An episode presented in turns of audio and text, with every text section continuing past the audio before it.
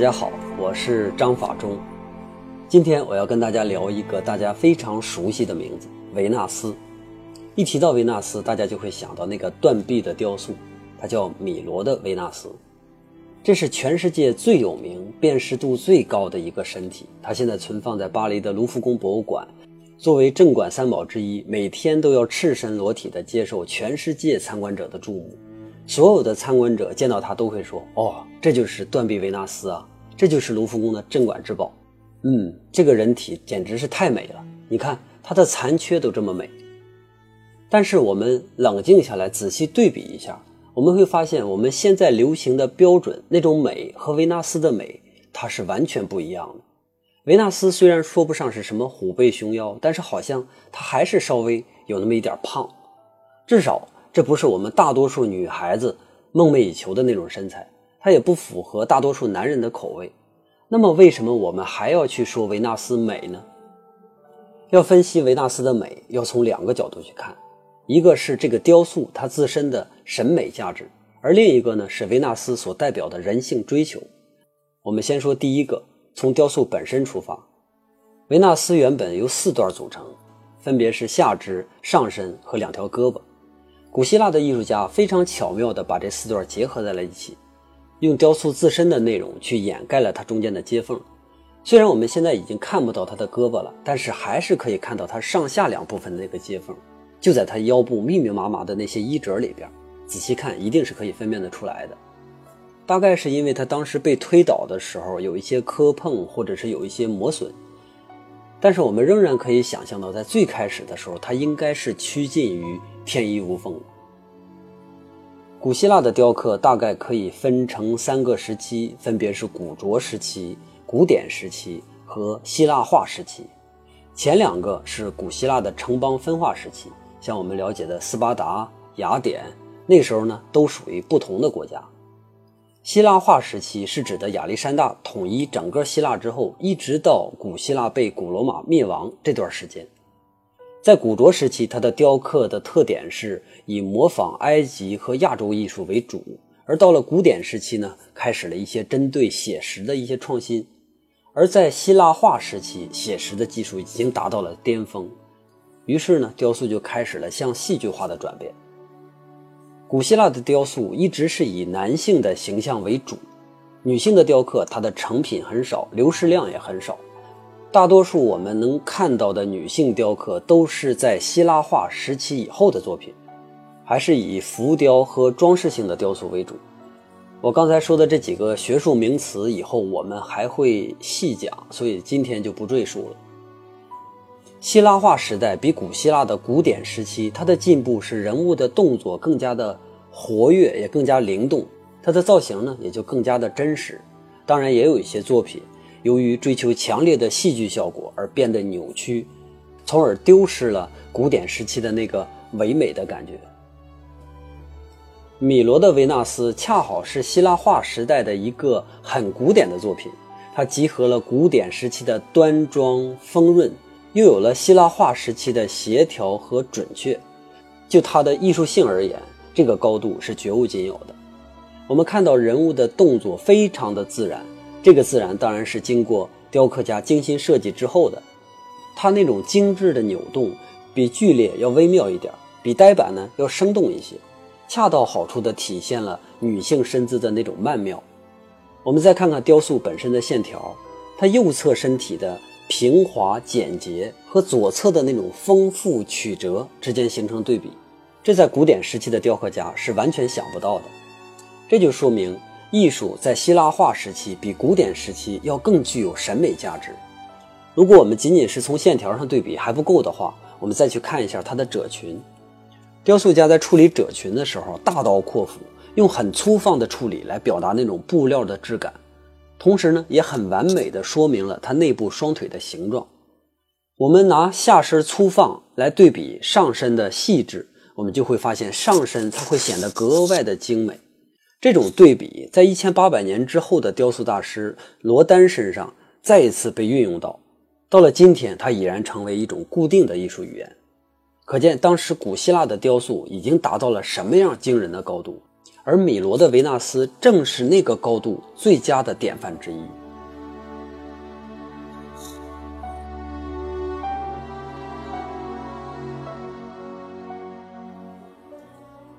单纯从美学角度上去理解断臂维纳斯，我认为是绝对不够的。维纳斯的美要远比这伟大的多。要想彻底了解这个美神的内涵，我们必须要了解她的前世今生，要了解她代表的究竟是什么。那我们就要走进她。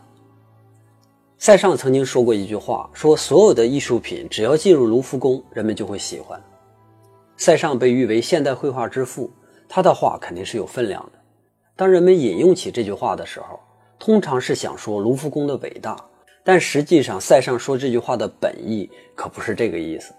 他那个时期，巴黎主流的艺术家都在卢浮宫的一个展厅里边办画展，叫沙龙展。印象派的画家们呢，想跟人家掺和，但是人家不带，没办法了。印象派画家们只能自己在边上搞了一个展览。人家主流的那些大佬们过来一看，这哪叫画啊？这不都是画的一些印象吗？于是。印象派这个名头才开始有的，所以以塞尚为代表的这波印象派的艺术家，他们对卢浮宫一开始肯定是要有一些敌意的。当塞尚说那句话的时候，不一定是出于什么样的敬意，他的话后边还有半句没说完。所有的艺术品只要进入卢浮宫，就会被人们喜爱，哪怕它只是垃圾。今天的卢浮宫藏品已经有四十多万件，其中最珍贵的就是我们所熟悉的镇馆三宝——蒙娜丽莎、维纳斯和胜利女神。但是也有大量的平庸的作品，尤其是法国新古典时期的一大堆本土的烂画，比咱们大芬村的水平真的高不到哪儿去。大芬村是我国著名的商品画产业基地，你可以在那儿花一千块钱买两张几乎一模一样的蒙娜丽莎。塞尚同志告诉我们，不要被卢浮宫吓到，别管它有多么悠久的历史，多么精美的建筑，多么大数量级的藏品，我们还是要自己去发现美，去走进美，去了解美，其他一切都是浮云。我来引用塞尚的话，其实就是想告诉大家，我们也不要被卢浮宫的镇馆之宝这几个字吓住，我们也要自己真正的走进维纳斯，来理解维纳斯究竟为什么那么美。我认为维纳斯之所以被说成它是美的化身，它是源于西方一个整体的人文环境。单一从雕刻艺术本身来了解是绝对不够的。如果维纳斯不是代表美和爱的女神，如果古希腊不是欧洲的文艺之源，如果现在统治欧洲的仍然是基督教，那么维纳斯的美就不会成立。我们要彻底弄懂维纳斯的美，就要从这三个点出发。咱们先聊一下维纳斯的前世今生吧。维纳斯，古罗马的爱和美的女神，在古希腊她叫阿弗洛狄忒。古罗马灭亡了古希腊之后，全盘接收了古希腊的文化，其中呢也包括它的神话系统。只不过罗马人把名字都给它改了。主神宙斯改名叫朱比特，天后赫拉改名叫朱诺，智慧女神雅典娜改名叫密涅瓦，太阳神阿波罗改名叫福波斯。所有的神的名字都换了，但是人物还是那个人物，该负什么样的责任，你还要负什么样的责任，该拿什么样的武器，当然还要拿什么样的武器。但是在所有神改编的名字里边，只有维纳斯比之前的阿弗洛狄忒更广为人知。这里边有一个最大的原因，就是从没有哪个神像维纳斯一样那么频繁地出现在艺术品当中。关于维纳斯的每一个传说，几乎都有对应的画或者雕塑。至于为什么呢？大家听我讲完维纳斯的故事，可能就明白了。咱们要讲的第一个故事有那么一点奇葩，年龄太小的听众一定要在家长的陪同下收听。这是关于维纳斯的出生，他的出生其实有好几种说法，我呢捡着最健康的说。第一代的天空神和大地之母盖亚生了一大堆的孩子，可是这个天空神呢特别害怕自己的孩子长大了有一天会篡位。于是他就强行的把孩子又重新塞回了大地之母的肚子里边。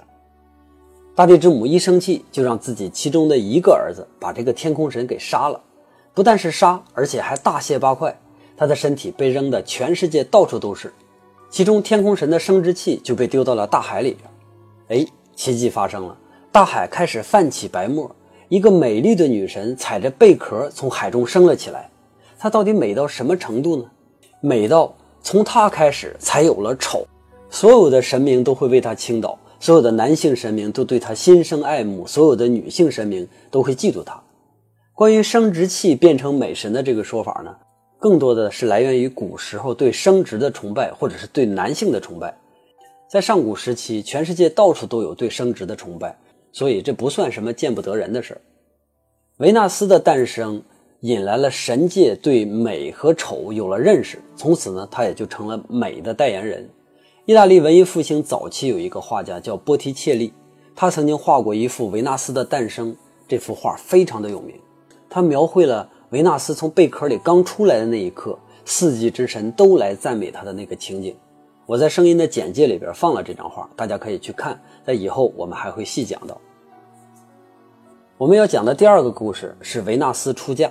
我们都知道，古希腊的主神宙斯，他是一个花心大萝卜，全天下就没有他不爱的美女，更何况是美神本人呢？所以他就千方百计的去勾引维纳斯，但这事儿呢就被天后赫拉给知道了。赫拉本身就嫉妒维纳斯的美貌，这下子你居然还偷我的汗，我岂能饶你？正好赫拉有一个孩子叫赫淮斯托斯，他是工匠之神。这个孩子呢，从小长得丑，就被赫拉踢下了奥林匹斯山。可是这孩子长大了，他也是神呢。当妈的总是觉得小的时候对这孩子有一些亏欠之意，于是呢，他就把维纳斯嫁给了赫淮斯托斯。美女嫁丑男，既还了当妈的心愿，又恶心了丈夫和这个小三儿，一举多得。但是赫淮斯托斯呢，不单是长得丑，他还是个瘸子，整天就知道打铁。就这样，他怎么能控制得住这么美好的妻子呢？于是，接下来维纳斯就开始偷情。他偷情的第一个对象是战神阿瑞斯。阿瑞斯年轻貌美，身强力壮，除了鲁莽以外，简直就是一个完美的男性化身。于是，维纳斯就和阿瑞斯相爱了，并且一口气就生了一大堆的小爱神。我们经常看到的那个丘比特就是其中之一。关于维纳斯和阿瑞斯偷情的画也有很多，我下边呢也附了一张，仍然是波提切利的作品。在奥林匹斯山上有那么一名正义的使者，他就是太阳神阿波罗。他耳听八方，于是他就得知了维纳斯偷情的这个事儿。当他知道了之后呢，就跑来告诉正在打铁的赫淮斯托斯。这个工匠之神一听到这个事儿，就极尽的暴怒，于是呢，他就打造了一张巨大的黄金之网。当战神和美神正在偷情的时候，他就用这个网把他俩给困住，然后呢，招全天庭的神明一起来参观。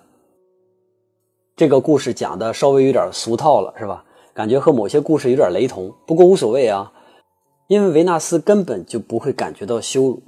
首先，和他偷情的战神并不是唯一一个；第二个呢，就是他真心爱着战神。在这场偷情秀里边，所有的神明都能看到维纳斯的美、阿瑞斯的健康以及赫淮斯托斯的丑陋。神们其实也没有责怪维纳斯，相反，他们对赫淮倒是有了一些其他的眼光，这让赫淮离奇的愤怒。没处撒气的赫淮就跑到了人间，打造了一个火山，无尽的岩浆开始到处肆虐。在荼毒生灵的那种快感下，他开始稍微的平静了一些，又开始回去继续打铁。这是我们讲的第二个故事，关于黄金网这个故事也有一个作品，我们仍然是放在了节目的简介里边。最后我们要讲第三个故事，维纳斯他是真心爱着阿瑞斯，但是作为美神，他也爱着世间一切的美好。有一次呢，他在人间的草地上就发现了这么一个美男子，或者说叫美貌少年，他叫阿多尼斯。在很长时间里边，阿多尼斯都是美少年的一个代名词。当维纳斯看到阿多尼斯之后，一下就爱上了这个少年。可是这个阿多尼斯呢，就不愿意和他交谈。实际上，他不愿意和任何女性交谈。虽然他这时候已经是万千少女心中的梦，但是无论维纳斯怎样的甜言蜜语，许下什么样的承诺，阿多尼斯还是一言不发。当一个掌握着爱的权利的女神，居然没办法让一个男孩爱上她，这是多么大的讽刺！于是维纳斯就悲痛过度晕倒了。阿多尼斯可能是感觉到有一些内疚，他就守护着爱神，一直等他醒来。醒来的维纳斯就告诉阿多尼斯：“你不要去打猎，因为我梦到你会死到野兽口中。”只要让我陪着你，就没有任何野兽能够伤害得了你。”可是阿多尼斯没理他，还是离他而去。第二天，这个完美的少年就死在了野猪的口中。其实阿多尼斯和维纳斯他俩之间早就有关系啊，只不过不是爱情关系，但是也是因为爱，是因为爱造成的伤害，让阿多尼斯不敢再去爱了，才有了这样的悲剧的结果。曾经有一位雕刻家用象牙雕了一个美女，他发现自己居然爱上了这个雕像，于是呢，他就祈求爱神。维纳斯被这份爱给感动了，就把这个象牙变成了一个真正的女人。雕刻家开始和这个女人快乐的生活在一起，而且他们还有了一个女儿。但是这个女儿长大之后，却爱上了他自己的父亲，并且怀上了父亲的孩子。这个可怜的女儿就羞愧而死。死后，她就变成了一棵树。有一天，从树里边生出了一个美丽的男孩，他就是阿多尼斯。所以，阿多尼斯非常清楚爱会给人带来什么样的痛苦。他才去拒绝一切的爱，孤独的一个人生活在森林里边，直到他遇到维纳斯。后来，莎士比亚写了一首长诗，用来叙述这段爱情。很多画家也都画过类似题材的画，其中最有名的是威尼斯画派的大师提香的作品。大家还是可以在简介里边找到这张画。实际上，提香不止画过一幅关于这个题材。关于维纳斯，实际上还有两个故事。一个是美惠三女神在帕里斯面前争谁最美，最后维纳斯赢了。她给帕里斯的承诺呢是全世界最美丽的女人海伦，可是这个赫拉和雅典娜就一直对她怀恨在心。另一件事呢是特洛伊之战，绝大多数神其实都在帮希腊联邦，只有维纳斯坚持的帮助特洛伊，还有太阳神和战神偶尔呢也能来帮一帮。而在这次战争里边。赫拉和雅典娜借机报复，把维纳斯整得好惨。这两则故事也都有作品，不过呢，这和我要说明的维纳斯无关，我就不列举了。除了情爱和美之外，维纳斯同时也是性爱之神。性是长期以来我们闭口不敢谈的事儿，不谈不代表它不重要，它是我们人类最核心的欲望之一。正是因为性，才让人类生生不息，也是因为性催生了无数个渴望和行动。在我刚才讲的关于维纳斯的这些故事里边，我不知道大家有没有感觉到，维纳斯所代表着实际上是追求爱的自由、爱的真诚，它也代表着对人性自身的歌颂。这正是我们人类最根本的美，和正义、智慧这些美德比起来的话，爱和性要更加的本能，也更加原始，当然呢，也更美。而接下来我要讲的事儿，正好和之前相反。人性将会被压抑到谷底，因为这一段会涉及到宗教，所以我就尽量的短说。古罗马在继承古希腊的衣钵之后，并没有完全按照古希腊的模式去发展，因为古希腊都是很小的城邦，而古罗马呢是横跨亚非欧三个大洲的一个大帝国，在人口和财富的快速增长之下，古罗马失去了它的平衡，富人和当权者。夸大了古希腊对物质的追求和对欲望的放纵，而穷人的生活呢，一下就跌进了深谷。我们可以在丁努巴拉斯导演的《罗马帝国艳情史》里边看得到，一个极度纵欲的罗马究竟是一个什么样子。而这个时候，一个慰藉悄悄地在民间里边展开。今生的所有痛苦都是因为我们曾经犯下原罪，幸好他来拯救我们。只要我们相信他，他就能赦免我们的罪，救我们于水火。无论是富人还是穷人，没有人能逃脱死亡，也没有人能逃脱他的审判。而在死后更漫长的时间里边，你究竟要怎么度过呢？由于宗教的介入，会让失衡的社会逐渐的找回了那种平衡，但是这种平衡的侵蚀性一样是非常的强大，以至于每一个人都会被迫的进入他的枷锁当中。公元四百九十五年，基督教正式成为了罗马帝国的国教。在接下来的一千年里边，基督教一直左右着全欧洲人的命运。而在这个教会里边，欲望是有罪的，个性是可耻的。人们了解世界不再依靠自己的眼睛，而是要通过一本讲故事的书。没人再敢公开谈论爱情，也没人再敢公开的裸露身体，因为人是丑陋的，只有上帝才值得歌颂。人的一切都属于上帝，但是上帝的旨意呢，则由教会来发布。教会的黑暗统治在公元一千年左右的时候达到了顶峰，在他前后的三百年里边，暂时的平衡再一次被严重的颠覆，穷苦的人变得更加穷苦，而高高在上的人在上帝的背后偷偷的就变成了魔鬼。但是无论教会如何去压制，人性的光芒迟早还是要绽放。在十四世纪开始的时候，人们逐渐摆脱了教会的恶意蒙蔽，开始偷偷的观察世界。被遮住了几百年的那个窗帘，一点点的被拉开，人们看到真实的阳光，感受到温暖的微风，双脚也开始有力的踩踏着大地。这一切看起来都是那么的美好。人们看着自己的身体，回忆着女孩的微笑，好像这才是生而为人的目的。而这个时候，古希腊的灵魂回到了欧洲，他向全欧洲来宣誓：爱你们自己吧，你比任何东西都要珍贵。人们看到古希腊那些完美的人体雕像，听到古希腊那些动听的传说，开始慢慢自信起来。我们生而为人，纵有千般错误，但是这些美好才是支持我们活下去的理由。为什么不敢表达对自己的爱？为什么要压抑对美好的追求呢？从今天起，做自己的主人，痛痛快快地过这一生，就像古希腊人一样有尊严地活着。但是觉醒之后的欧洲又一次陷入到悲情的循环。罗马帝国的一幕一幕再次的重现，人类历史就是这样不停的在一个循环里边运转。这个呢不是属于咱们节目的事儿，所以咱们不提了。有兴趣的可以读一下《从黎明到衰落》这套书，它记载了一个循环内一切注定和偶然发生的事儿。文艺复兴仅仅是一个起点，但是它给欧洲人一个通道，它拉开了欧洲人那个封闭的窗帘儿。人们可以通过它来看到自己曾经达到过的那个最佳的状态，自由、民主、平等，所有这些来源于古希腊的词都会变成他们的最终答案。当1820年一个古希腊的农民发掘出这尊维纳斯的雕像的时候，法国、英国都去争相的买，因为这是他们必须要拿到手的东西。没有哪个形象更适合来表述那个时代的追求。